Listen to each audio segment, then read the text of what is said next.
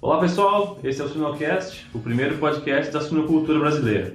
Meu nome é Jamil Facim e esse e os outros episódios você encontra em www.suinocast.com.br. Curta também a nossa página no Facebook e acompanhe as nossas postagens na sua timeline. O Suinocast é patrocinado pela AgroSérie Speak, genética de suínos, e também conta com o apoio da suinocultura industrial. O assunto do podcast 67 é Oportunidades na nutrição e manejo alimentar de fêmeas suínas. Quem nos dá a honra desse bate-papo é o médico veterinário Márcio Gonçalves. Márcio é graduado pela URGS e possui doutorado pela Kansas State University. Atualmente é nutricionista global da PIC e também é o criador e idealizador do primeiro podcast da suinocultura brasileira, esse que você está ouvindo, o Suinocast. Olá, Márcio, tudo bem? Olá, Jamil, tudo bom? Tudo certo. Eu queria utilizar uma frase que tu usava bastante nos teus Suinocasts. Qual que é o teu hobby, Márcio? Meu hobby é corrida, pedalada e, e natação, é isso. Ah, legal, legal. Show de bola então, Márcio. Vamos direto ao ponto então, vamos falar de suinocultura.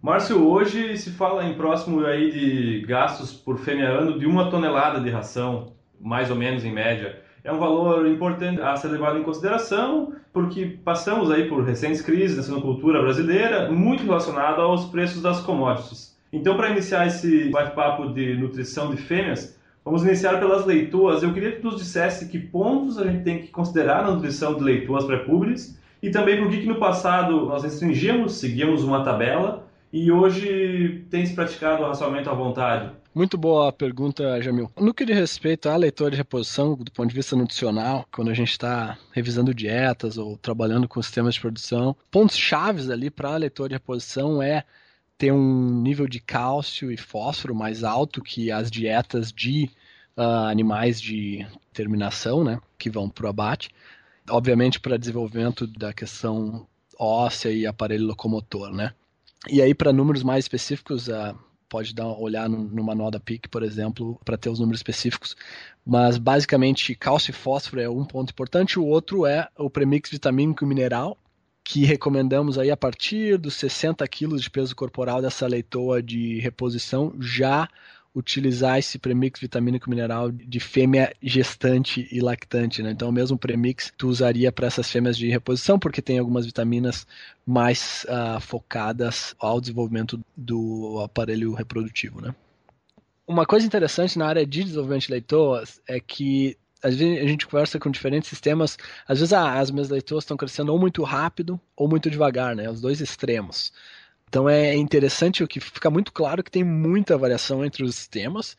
E isso é, é porque diferentes status sanitários dentro de cada sistema e também espaço de baia, espaço de comedouro. Então, o que a gente tem focado hoje, sem dúvida, continua o mesmo do ponto de vista de que não se cobre uma leitoa abaixo de 135 quilos, considerando a fêmea individual, né? não o grupo, né? porque se o grupo tem uma média de 135 quilos, obviamente tu vai ter animais abaixo de 135. Então é 135 não a média do grupo, mas o indivíduo. E, ideal não, a, não mais que 160 quilos também porque os efeitos negativos aí do excesso de peso, como sabemos, problemas locomotores, a alta taxa de mantença, né, do ponto de vista energético também, quando temos um rebanho pesado. Além disso, do ponto de vista, você perguntou por que recomendamos a, a raçoar à vontade, não se fazia no passado. No passado, obviamente a fêmea mudou ao longo dos anos, né? Hoje, hoje é um animal que, uh, que come menos, né? Se tu pensar que 50% do, do material genético do animal de terminação está vindo dessa fêmea, então essa fêmea também é selecionada para melhorar a conversão alimentar e o ganho de peso, né? Então, com uma menor quantidade de ração, se a gente restringir essa fêmea, a gente vai estar tá causando uh, problemas para ela. Então, ela, à vontade, ela não come tanto desse ponto de vista quando comparamos com fêmeas do passado, né? Uh, então, ela é uma fêmea mais eficiente, com menor consumo residual, né? E os experimentos mostram que quando alimentamos à vontade, tem uma taxa de evolução aí ao redor de 20% maior. Então esse seria o foco, Jamil, dessa área de leitor de reposição. Bem interessante mesmo esses pontos, Márcio. E passando para a parte de gestação, a gente sabe que a ração gestação é a ração mais consumida aí durante a vida de uma fêmea e existem muitos paradigmas dessa fase e nós sabemos que existe ainda aquele receio de que restrição na gestação pode uh, desencadear leite-gases de baixo peso ou problemas em produção de leite. Tu acha que isso é um paradigma? Nós já compramos a ideia que de repente nós não precisamos realizar o bump feeding. Queria que tu discorresse algo sobre a fase de gestação. Então, Jamil, essa área é uma área muito interessante que eu particularmente gosto muito e, e tenho estudado muito nos últimos anos, que eu acredito que daria para chamar de paradigma, né? Ou seja, do ponto de vista de que para começar, o conhecimento na área de fêmea gestante ou lactante, né, do ponto de vista de nutrição, é muito menor do que o conhecimento que se tem de creche terminação, né? Então, se eu não me engano, é ao redor de 2 a 5% a literatura em fêmeas comparado com creche terminação. Então, numa área que a gente não entende muito, nós todos, vamos dizer assim, não entendemos tanto quanto temos creche terminação, gera mais dúvidas e mais polêmicas, ao contrário de uma área que esteja muito mais clara. Então, eu acho que isso vem um pouco do paradigma, e a outra parte tem prós e contras, não é uma área que tu fale, ah, faça isso, vai ter só benefício, né? É uma área que tem que ponderar, e eu vou conversar um pouco sobre essas ponderações. Então, assim, hoje, sem dúvida nenhuma, acreditamos que a maior oportunidade econômica do ponto de vista de Sítio 1 e manejo alimentar é a fêmea gestante. Tá? A maioria dos sistemas que a gente vai, vamos dizer assim, 70, 80% dos sistemas de produção que a gente visita hoje ainda tem oportunidade de economizar ração de fêmea gestante e é uma das poucas áreas que se consegue economizar e melhorar desempenho, inclusive. Porque a maioria das vezes, se tu economizar, tu vai baixar um pouco o desempenho, ou tu vai melhorar desempenho se tu fizer a ração mais cara, alguma coisa assim. Essa é uma área que tu pode economizar dinheiro e melhorar desempenho, então é bem interessante. Uh, experimentos mais antigos fizeram jejum na fêmea, terço final, nas últimas duas semanas, só fornecendo vitamina e mineral, não forneceram aminoácido ou energia. Tá? E eles não observaram efeito negativo na, na leitegada. Tá? O que, que quer dizer? Só para dar uma perspectiva de que a fêmea, naquele terço final da gestação, ela prioriza muito a leitegada, assim como a fêmea lactante prioriza a leitegada, onde ela vai produzir leite e perder um pouco de condição corporal para uh, ah, alimentar aquela leitegada, acontece a mesma coisa com a fêmea gestante. Então, se tu fizer o bump feeding, que a gente chama né, no final da gestação, aumentar aquela quantidade de ração, por exemplo, 900 gramas ou 1 quilo, é, para leitoa, mas vamos dizer que tu não faz para porca, o que, que vai acontecer na porca? Vai acontecer que a leitegada vai se manter intacta, na verdade, não vai mudar o peso dela, mas a fêmea vai deixar de ganhar peso. Entendeu? O que não é ruim, porque a gente sabe que fêmea pesada come menos na lactação e produz menos leite também, porque tem mais gordura no complexo mamário. Então, isso é interessante. Daí, outra coisa que tu faz, se tu aumenta a ração do terço final, e de novo, vai depender dos níveis de energia, mas aqui a gente está falando de uma ração de milho e farelo de soja, que é o típico do Brasil. Né? Se tu aumentar a ração em, em 1 kg naquele terço final, nos últimos, vamos dizer que tu aumente no dia 90, a fêmea vai estar tá ao redor de uh, ah, 7 quilos mais pesada no pré-parto. Desses 7 quilos, menos de meio quilo está indo para leitegada. Tá? Isso falando em geral, entre leitoa e porca. Tá? No entanto, na porca, praticamente zero desses 7 quilos vai estar tá indo para a leitegada e vai estar tá indo tudo para a porca. Tá? Na leitoa vai ter um pouquinho, vai ter esses meio quilo aí que vai estar tá indo para a leitegada. Mas igual, só para dar uma perspectiva de que desses 7 quilos que ela ganhou, só meio quilo está indo para a leitegada das leitoas. Tá? Então esse era um ponto que eu queria abordar. Uh, outro ponto é a questão dos prós e os contras, assim, né? O benefício e as desvantagens aqui de fazer o bump feeding esse na leitoa ou na porca.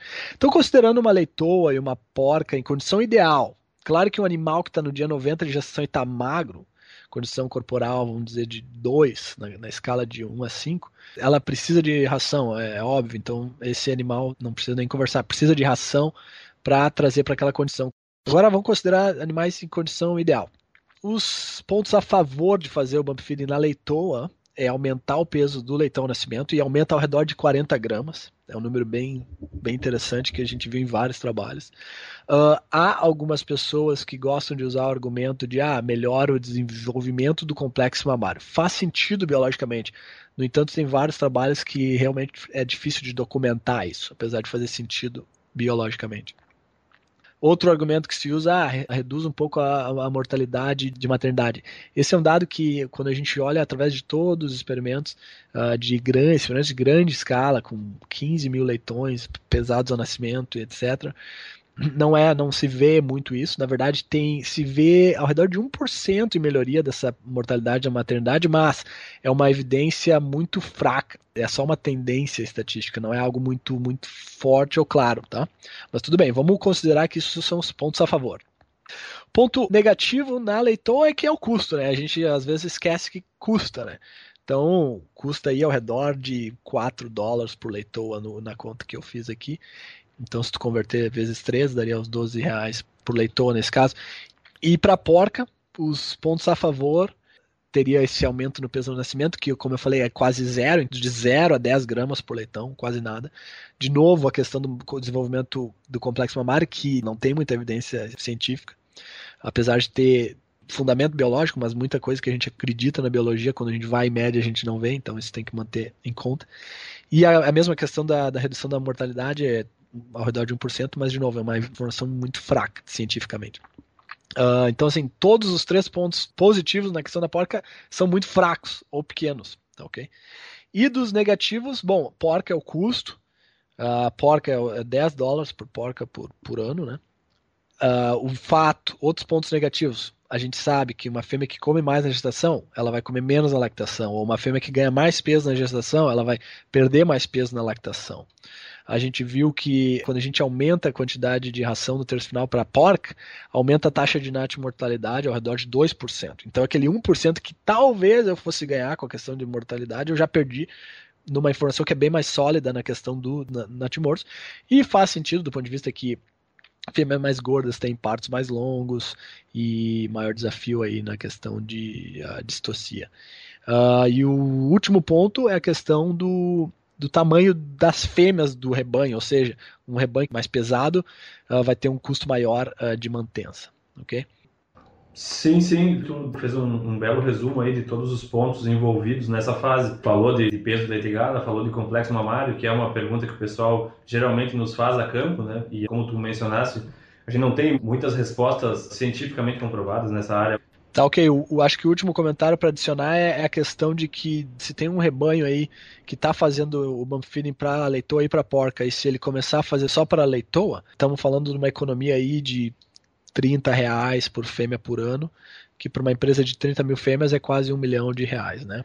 E sem contar potenciais benefícios aí, melhoria de consumo da lactação, menor intervalo de desmamiestro, melhor tamanho de leitegada no próximo parto, devido ao consumo de lactação.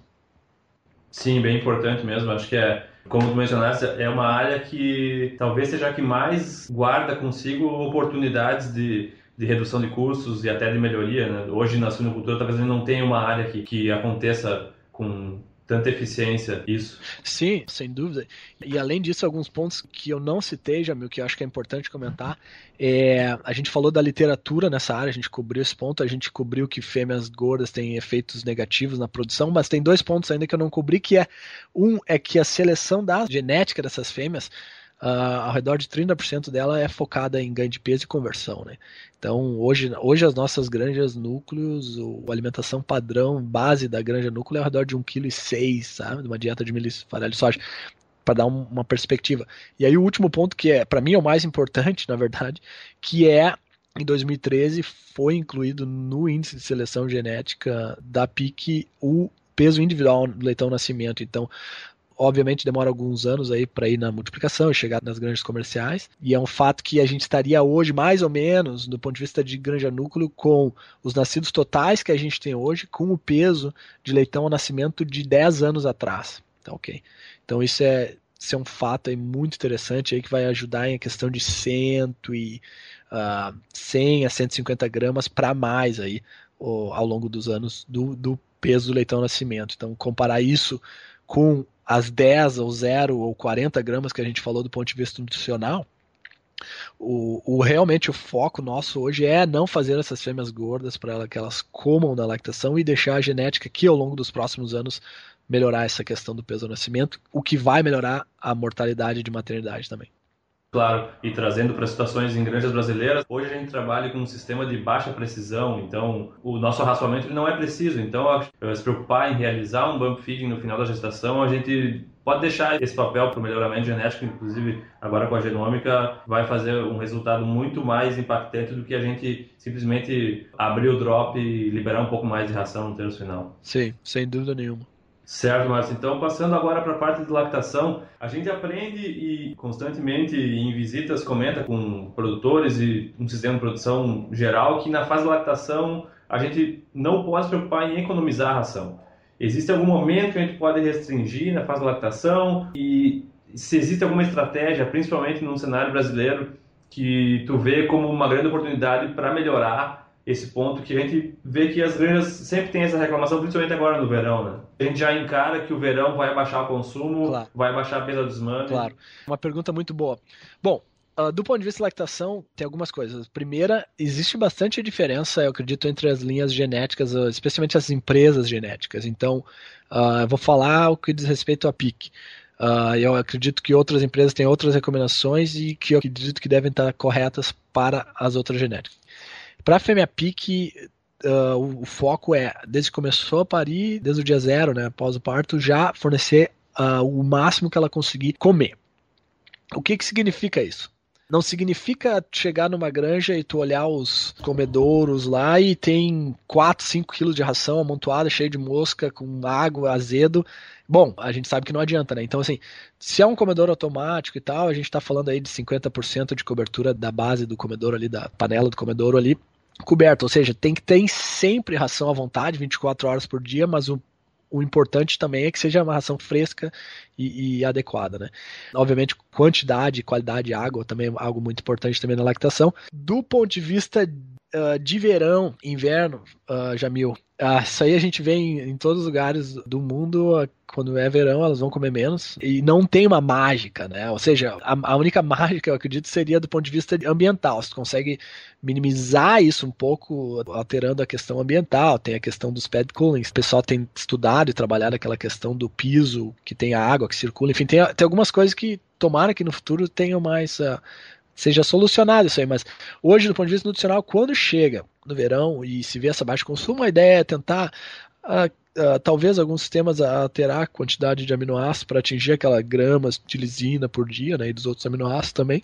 O pessoal às vezes aumenta um pouquinho a quantidade de gordura ou óleo na ração durante a fase de, de verão, comparando com o inverno, mas vale lembrar vários trabalhos feitos quando você aumenta para às vezes 1, 2% de gordura, legal, melhora.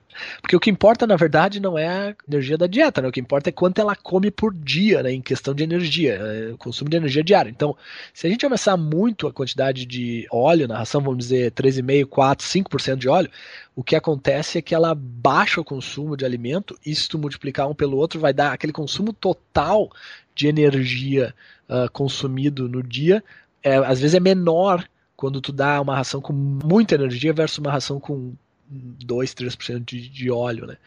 Então, isso é um negócio interessante, porque, de novo, a gente tem que focar também. A quantidade de, de ração por dia é importante, porque, de novo, vai estar tá influenciando o consumo dos outros nutrientes, o consumo de de amido, enfim, que a gente sabe que está relacionado com a questão uh, ovulatória né, e, e, o LH. Então é importante, não, não é só a questão de trazer calorias do ponto de vista de gordura, mas também do ponto de vista de, de carboidratos também, para auxiliar nesse desenvolvimento de folículo e etc. Né.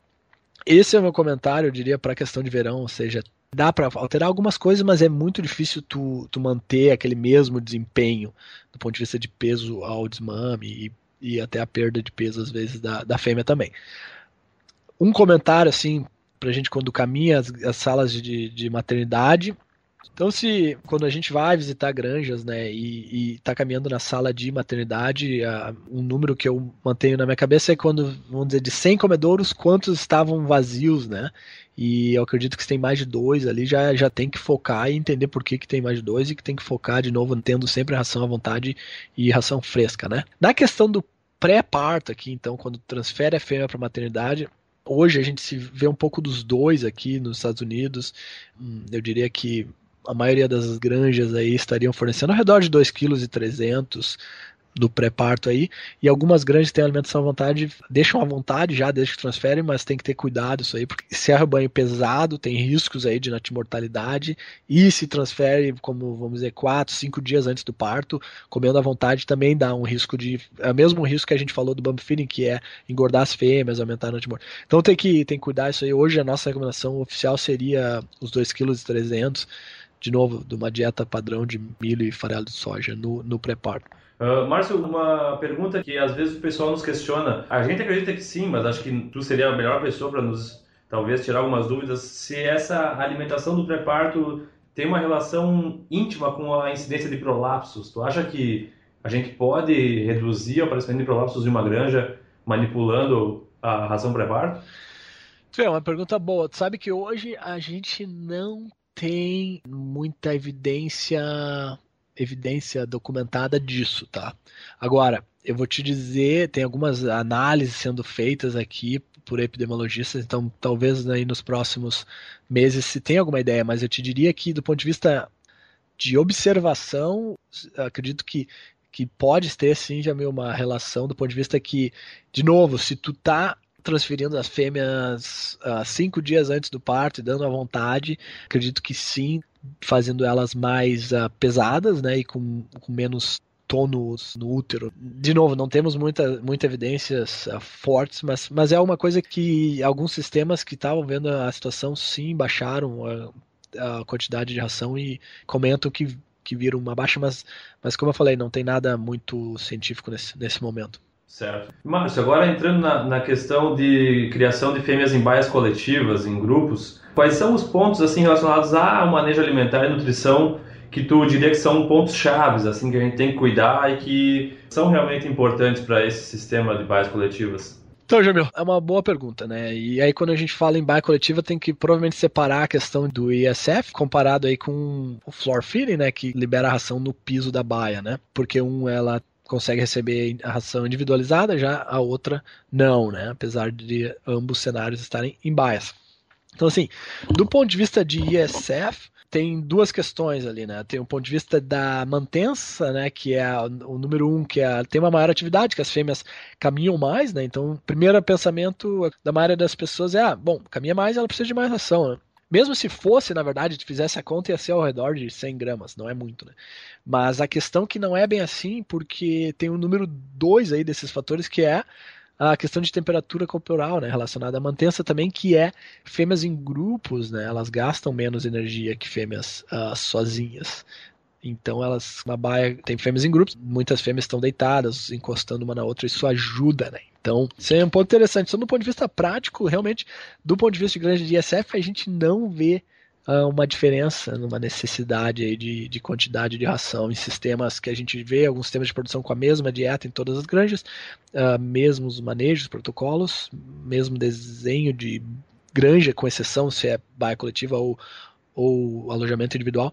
E realmente hoje não se vê alterações aí no consumo de quantidade necessária de ração na gestação para manter a condição corporal. Do ponto de vista de alimentação no piso, que a gente falou, bom, aí já entra uma questão que é a questão de saciedade da fêmea, a questão de uh, é, realmente do comportamento da fêmea, então Aí é uma que é muito específica ao sistema de produção e tem que entender. Normalmente, talvez se as fêmeas estão um pouco agressivas, talvez tenha que aumentar ao redor de 200 gramas por dia, né, acima desse daquela alimentação da basal, né?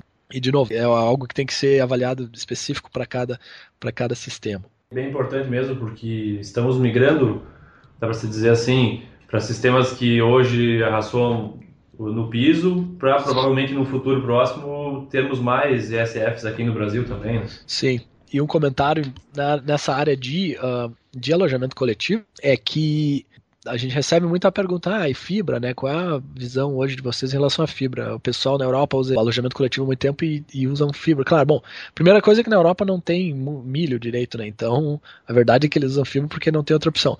Mas a questão que a gente sabe, né, de, da literatura, é que realmente usando fibra melhora a saciedade da fêmea, uh, tu pode fornecer um pouco mais de ração e ela ganhar menos peso, né, comparado com uma dieta mais concentrada. Então isso é interessante. O grande desafio na questão da, da fibra é que às vezes é difícil, especialmente no Brasil, é difícil de conseguir achar uma fonte de fibra. Segundo, se tu achar a fonte, se ela é limpa, sem micotoxina, também é algo difícil. E terceiro, que tu estaria aumentando o custo da ração também. Então, hoje, a nossa visão, assim, a não ser em uh, casos muito específicos, mas na 90% dos casos, a nossa recomendação hoje realmente é tu só usaria a fibra se vale a pena do ponto de vista econômico, né? Ou seja, a dieta fica mais barata se tu usar essa fonte de fibra, porque tu conseguiu uma fonte de fibra super barata. Ou excelente, você ajuda na né, questão de saciedade.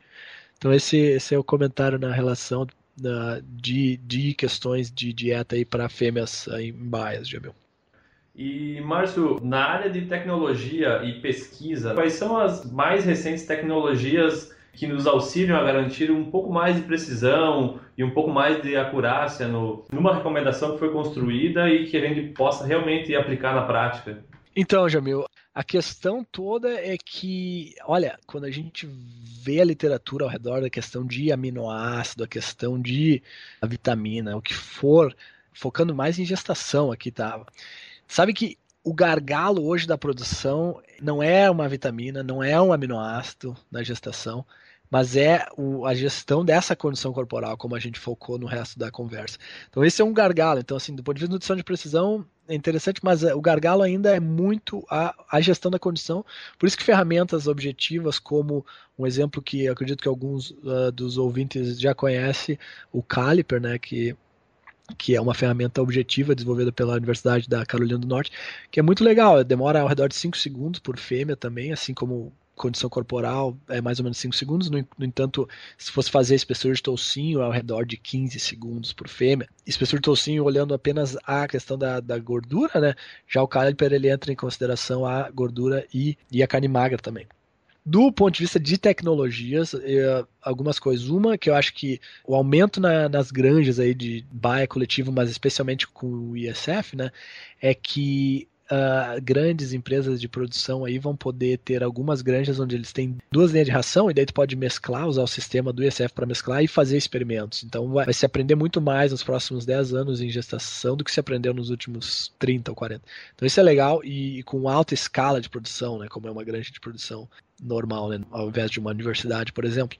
Uh, comentário que a gente tem hoje sobre os experimentos que foram feitos, teve um que terminou no, no início do ano passado, na, da Universidade do Guelph, que eles fizeram o seguinte: eles alimentaram as fêmeas durante a gestação todo dia exatamente o que ela precisava. Então, eles usaram o modelo do, do NRC na questão de aminoácido e energia, alterando o aminoácido da, fornecido às fêmeas todos os dias e a energia também. Então, eles pegaram o modelo do NRC perfeito e deram para a fêmea se alimentar comparado com uma alimentação padrão, que foi 2,2 kg, de uma dieta de milho, farelo de soja e cevada, se eu não estou enganado, e, e foi uh, fixo esse valor ao longo de toda a gestação.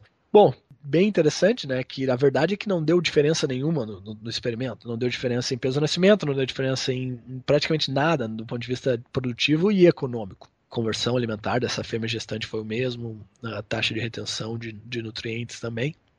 Então isso mostra que mesmo muito desse modelo fatorial que, que a gente usa às vezes, quando a gente está uh, considerando a exigência dessa fêmea gestante na questão de balanço de nitrogênio, acontece que isso às vezes não se traduz para a produção, ou ainda mais para a questão econômica. Né? Então, o que a gente entende, pode usar hoje, eu acredito, com a questão, com toda essa informação, é o seguinte: hoje a gente não tem muita evidência, apesar dos modelos fatoriais, não tem muita evidência empírica de que a fêmea, ao longo da gestação, precise que você altere muito a dieta dela. E, de novo, esse experimento e mais outros uh, suportam isso, sabe? Agora, o que a gente pode fazer sim é usar uh, ISF, por exemplo, para economizar nas fêmeas mais velhas. Aí sim é, uma, é um uso real né, dessa tecnologia e trazendo reais benefícios né, para os produtores. Então essa é, é, a nossa interpretação no momento. Né? Pode ser que daqui a dois anos mude, mas a, as, os últimos trabalhos uh, realmente mostram, mostram essa, essa situação. Sim, e talvez tu acredita que de repente linhas de pesquisas que avaliam o manejo alimentar pudessem de repente investir em uh, design de comedor de maternidade, uh, linhas de, de, ração como os que a gente tem hoje, que talvez não tenham muita acurácia, desenvolver essa linha de pesquisa, tu acredita que seja uma oportunidade? Ah, Jamil, sem dúvida nenhuma, né? Uh, ou seja, a questão de comedouros, de, uh, de lactação é algo que os últimos trabalhos foram de 1990, então já faz uh, 27 anos. E então, assim, a fêmea mudou muito, né? E, e, e, esses trabalhos foram muito interessantes do ponto de vista que olharam, filmaram as fêmeas e fizeram uma série, compararam 10 tipos de comedores de lactação. Então, é uma área que ainda tem muita, entendeu? Acredito, especialmente do ponto de vista de conforto da fêmea, porque uma fêmea que está no comedouro que ela às vezes bate a, a cara em algum lugar do comedouro e cria um, algum tipo de atrito, não tem tanto conforto, ela não vai comer tanto, né? Uh, então é uma área muito interessante de desenho de comedouro, eu acredito, hoje na questão de fêmea lactante. E, e um ponto que tu falou, eu concordo que é muito bom na área de gestação. Uh, acredito que hoje teria bastante oportunidade na melhoria da acurácia desses drops, né, dos caixas de, de alimentação, né, e sem dúvida nenhuma teria, teria muita oportunidade ali, eu acredito também. Legal, mas então, chegando ao fim agora do nosso podcast, qual seria a tua mensagem assim de fechamento a respeito do, do tema que nós conversamos hoje? Jamil, acho que se fosse pro pessoal esquecer tudo que eu falei e lembrar de uma coisa, eu diria que a gente tem que focar em não deixar os nossos rebanhos com sobrepeso, né? De novo, porque baixo consumo de lactação aumenta o IDE, diminui o tamanho do leitegado do próximo ciclo. Esse é o foco. E a gente vê sistemas de produção muito progressivos onde eles têm uma pessoa específica para ir ao redor das diferentes granjas focando só no manejo da condição corporal e realmente traz um resultado muito bom que dá para ver que é manter esse manejo da condição corporal. Acho que esse seria o foco uh, onde tem muito dinheiro na mesa hoje, acredito, no Brasil e em outros lugares também. Certo, então, Márcio, muito obrigado por todo esse bate-papo aí que teve conosco te dizer particularmente que foi um prazer entrevistar o cara que criou o Sinocast, que é uma, uma baita ferramenta aí de educação continuada na, na sinocultura brasileira. E, novamente, muito obrigado e um grande abraço. Obrigado a ti, Jamil. Fico até, fico até emocionado. Então, obrigado a ti. Grande abraço.